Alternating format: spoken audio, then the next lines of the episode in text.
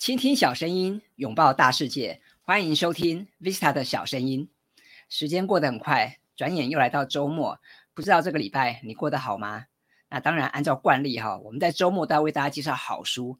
这个礼拜我也读了几本好书，所以今天我要跟大家介绍三本书啊。那么第一本哈是这个墨菲定律啊，各位你听过墨菲定律吗？看到这个书名，就让我想起很多这个心理学的一些经典啊。那这本书当然它也是一个集大全哈，就是如果你想要知道很多心理学的经典的话，其实看这本书就没错了。比方说，各位，我们听过墨菲定律吗？什么叫做墨菲定律呢？书上告诉我们说啊，其实这个典故是来自一九四九年啊，美国这个爱德华兹空军基地有一个工程师叫做爱德华墨菲啊的上尉啊，他参与了一项这个实验。那在这个实验专案里面，他需要把这个十六个感测器哈固定在这个受试者的座位的支架上，然后上面需要装这个接线哈。那一旦这个接反的话，就无法正常读取资料。但不可思议的是，这些感测器安装完毕之后啊，这个墨菲上尉发现这十六个感测器的接线居然哈全部接反了。那很出乎意料吧？那他也。坦诚哈，自己在设计这个感测器的时候，没有考虑居然会有人把这个线接反哈。他自嘲的说啊，如果有一件事情可以以错误的方式来被处理的话，那么最终一定会有人会有用这个错误的方式来处理啊。所以这也就变成这个二十世纪最有名的这个心理学定律，也也就所谓的墨菲定律啊。那。我们看这本书里面，他介绍了非常多的这个心理学相关的定律，好比说，我在念另外一则叫做马太效应。各位，你听过马太效应吗？什么叫马太效应呢？意思就是说，这个强者越强，哈，弱者越弱的现象。那最早是美国科学史研究者罗伯特莫顿，哈，他在一九六八年提出来的。那当初呢，他是为了描述科学史上的一个奇特现象，也就是这个越是声名显赫的科学家哦，通常越容易得到更高的声望。那后来哈，这个人们就用它来描述各个领域中两极分化、强者通吃的状态。那我觉得这本书啊，这个这本书的书名叫做《这个墨菲定律》。那我觉得这本书的好处是啊，它把许多这个经精彩的这个典故哈，然后用很浅显易懂的方式来解释给大家听。那每个这个典故呢，只有短短几页的篇幅，这样读起来，其实我们很快就能够掌握这个各个经典的这个状态，还有了解它的这个来源哈。那我觉得我们很快就能够了解。比方说，你知道什么叫做囚徒困境吗？或者是说，你知道什么叫做互惠原则吗？啊，或者是什么叫做承诺一致性原理吗？那这些我们常听到的这些经典哦，都在这本书里面可以找到答案。那么，我想这个甚至比我们去 Google 还快啊！我想，所以这本书其实是蛮有意思的。或者像这个，嗯，书上提到彼得原理呀，或者是什么叫做门面效应呐，甚至是什么叫安慰剂效应。各位可能都常常听过这些名词吧，但是你可能不见得完全理解啊，什么叫做月晕效应，什么叫做路西法效应，对不对啊？什么叫做懦夫赛局跟枪手赛局？哇，有些可能我自己以前也没听过。那我看了这本书，我就觉得很有趣啊，所以就不知不觉就一页一页把它看下去。那我想这本书哈，当然。不见得一定要从头读到尾，各位你也可以翻目录啊。有时候你觉得诶有趣的，或者你过去曾经听过的啊，你再重新把它翻来这个检视一下，我觉得蛮好的啊。那呃，所以我觉得这本墨菲定律其实蛮适合放在这个你的案头啊。有空的时候你就把它拿来翻一翻。我想各位你可以对这个心理学有很多的认识跟了解。所以这是我们今天谈到的第一本书《墨菲定律》，也欢迎大家有空可以去找来看看。那么接下来我要跟大家介绍第二本书哈，也这个书名就很有趣哦，叫做。鬼才思考术啊，鬼才思考术。那它的副标是什么？四千万人都崇拜的无用发明家，脑洞大开的七十一个练习。那我们这本书的作者啊，这个他是一位日本的作者，叫做藤原麻里菜。他很年轻哈，一九九三年哈，在这个横滨出生。那他自诩是一个发明家、影像创作者跟作家。那比较有趣的是，他在书上提到他自己从事无用发明的制作活动哈。他想办法把脑中浮现的许多无用之物化为实体啊。然后他的作品主要是透过 YouTube 来传播。那比较有趣的是，他曾经在这个呃。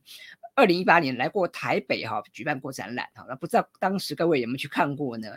那说到这本《鬼才思考术》啊，我觉得最有趣的是，其实很多人都想要有创意，都想要有灵感，但是不知道怎么样从生活中去获得灵感哦。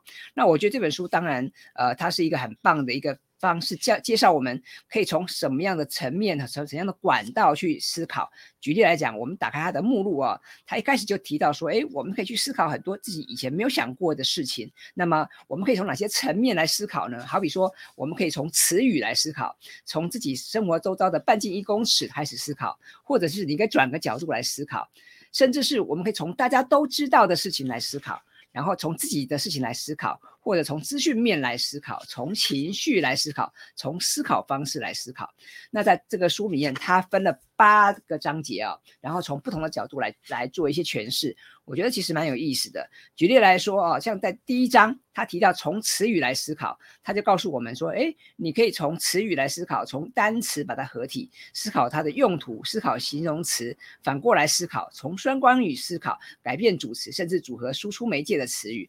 那么在这本书里面，他就做了详细的介绍，那每一个这个每一个章节里面，他都举出了一些实际的案例哦，我觉得蛮有意思的。那看这本书哦，第一个你觉得你可以觉得很轻松，第二个你甚至觉得很有趣。比方说，他在这里书里面提到了像是这个道歉信全集机哈，他说这个你把这个呃道歉信跟全集机合呃合体在一起啊，那。这个你可以电脑可以瞬间写出事先输入的道歉信，然后甚至呢，它还可以这个有结合这个压力感测器哈，这个你一边道歉，它可能就一边可以一边可以打你一拳啊，类似这样这样子，其实还蛮有趣的哈。所以这个呃，我觉得这本书蛮有意思的，各位呃，一方面你可以把它。呃，当成是一个很轻松的小品来阅读。二二来，我觉得在阅读的过程中，我们也去学习别人怎么样去创意发想，别人怎么样从生活周遭去观察一些事物，然后去结合自己的一些专业跟兴趣，然后怎么样有效的输出。我觉得这本《鬼才思考术》呃，蛮值得一看的啊。那这我在我自己在看这本书的时候啊，我也常常会为了这个对作作者他的创意感到佩服，然后也觉得很有趣。那再结合自己在这个嗯自己的兴趣跟自己的专业哈，也让我想到很多呃有关于发挥想象力跟这个刺激灵感哈，我觉得会有更多的一些想法。所以各位，如果你想你想要这个有更多的灵感，你想要好好的发挥创意的话，我觉得蛮值得来推荐你看这本这个啊日本作家哈。他所写的这个鬼才思考术啊，那当然各位你可以这个用比较轻松愉悦的心情来看哈，然后甚至你在一边看的时候，你我也鼓励你可以一边发想，甚至有空的时候你可以做做笔记啊，把这个日本作家哈他想到的一些东西哈。然后怎么样去消化，怎么样去吸收啊？然后怎么样变成是自己的东西？那么当然，我们的输入很重要，我们的思辨很重要。当然，最重要还是要输出哈。所以不管是这个创意或灵感，我想它都是一个加分的选项。最重要的是，我们还是要把我们自己的观点、我们自己的行动要把它结合在一起，这样子我们输出的的东西才会能够对我们实际有帮助啊。这是第二本书，我们谈到了这个鬼才思考术。好，那接下来哈，那今天的第三本书哈，我要来跟大家谈谈的是这本叫做《复利思维》啊，然后它的副标叫做“让小改变成为大转变，用复利提高人生获利的长期效应”。那当然了，各位，我想你一听到这个复利哈，你可能马上想到这个投资理财啊，马上想到说，哎，这个要怎么样这个投入一点点的东西，然后经过时间的积累。把它变变成是一个长期的效应。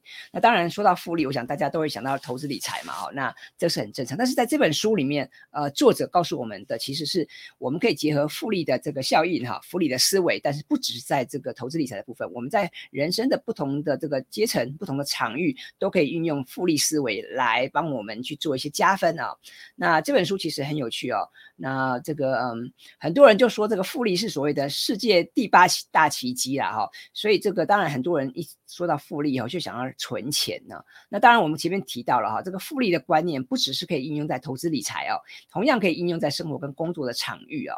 那在这本书里面啊，作者提到了六种的这个复利思维哈，那分别是这个思维的复利、认知的复利、时间的复利、学习的复利、成长的复利以及习惯的复利。那换句话说啊，透过这六大维度来改善我们的思维方式跟做事的习惯，哈，对我们的未来就会有帮助。所以作者告诉我们，如果我们可以身体力行的话，不但哈可以善用这个复利思维来累积财富，更能提升这个生活的品质啊。那在这本书里面，这个作者也引用了许多的案例跟典故啊，比方他有提到这个查理蒙格的故事啊。那我们都知道查理蒙格是一位这个很有智慧的长者，那他也说啊，这个要争取每天醒来哈，比昨天更聪明一点点哈。那这个当然就是个人成长里面所谓的复利效应啊。所以这本书的作者也鼓励大家，就说，哎，可以从我们每个人的兴趣出发，那巧妙运用碎片化的时间哈，每天投入一点点，然后再利用这个边际成本的思维，这样可以累积大量的成果。好比说，如果你原本想写一本书啊，你可能觉得哇，一本书啊，可能动辄要八万字、十万字，那真的不知道写到什么时候。但是如果你可以每天哈都写个一千字，写个五百字的话，那你一年算下来。你至少也可以写个十八万字、三十六万字，对不对？那已经足以出出版好几本书了啊！所以这个我觉得。这个这本书谈到复利思维，我觉得蛮好的，特别是现在，呃，还算是在这个新刚过完新年没多久嘛，还是一年的刚开始的阶段。我觉得如果说我们可以结合这个复利思维的话，其实是一个蛮好的这个呃尝试。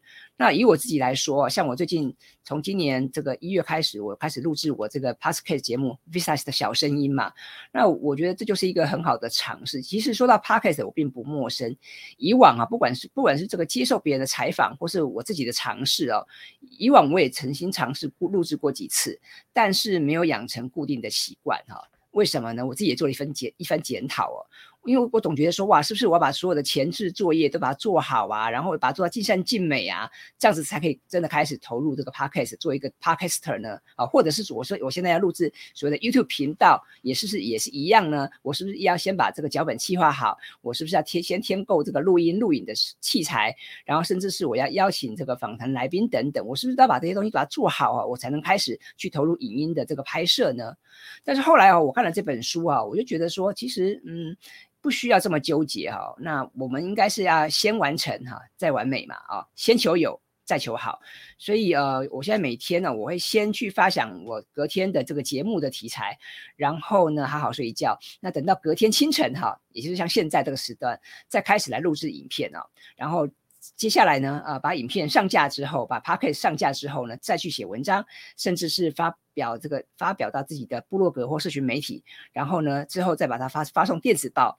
那所以像这个，我现在每天做这个 Vista 的小声音哈，看起来好像很多事情也蛮蛮庞庞杂的。但是如果仔细的去拆解的话，你会发现说，其实这些事情呢，虽然看起来很多，但是我自己做的还蛮开心的。那当然也会有朋友问我说，那你现在这个经营 YouTube 频道啊，经营这个 Pocket 节目成效如何啊？到底多少人收听啊？啊，那我想这个数据是一回事，但是我想每天就是。是我自己一步一脚印，每天都有一点成长，每天都有点进步，我自己就觉得做的很开心。那当然也有些朋友会留留言给我，说听了我的这个节目有得到一些帮助或是一些启发。那当然我就觉得更棒了，因为觉得呃我好像不是自己一个人在做事，我是得到很多人的鼓励啊。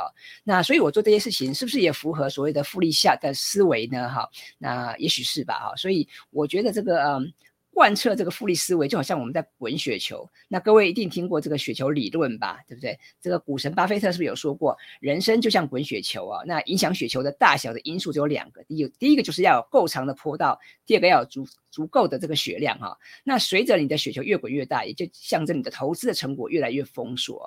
所以我想，无论是我做这个 p a r k 节目，或是各位你。你你这个时常去写文章，或者是做一些运动，我想都会对各位有些帮助的哦。那当然，呃，我们今天的节目。提到三本好书嘛，那我也必须说，这个阅读本身哈是一件相当具有复利效应的事情哈。所以这个我不但相信阅读哈，我也很乐意跟大家分享哈一些好书。所以今天我们提到的三本书，包括像这个复利思维啊，包括像这个鬼才思考术，还有这个墨菲定律哈，这三本书啊，虽然它的主题都不一样，但是都蛮有意思的哈。所以我很乐意跟大家分享这三本书。那么我也很期待各位呃，你从这三本书里面，你可以得到知识，还可以得到乐趣。那我相信呢，各位，如果你能够持续的呃坚持一阵子，不管是阅读啊、写作啊，你就会发现说，你会得到很多不同的一些啊知识，还有你会发现你眼前的风景也会不大一样。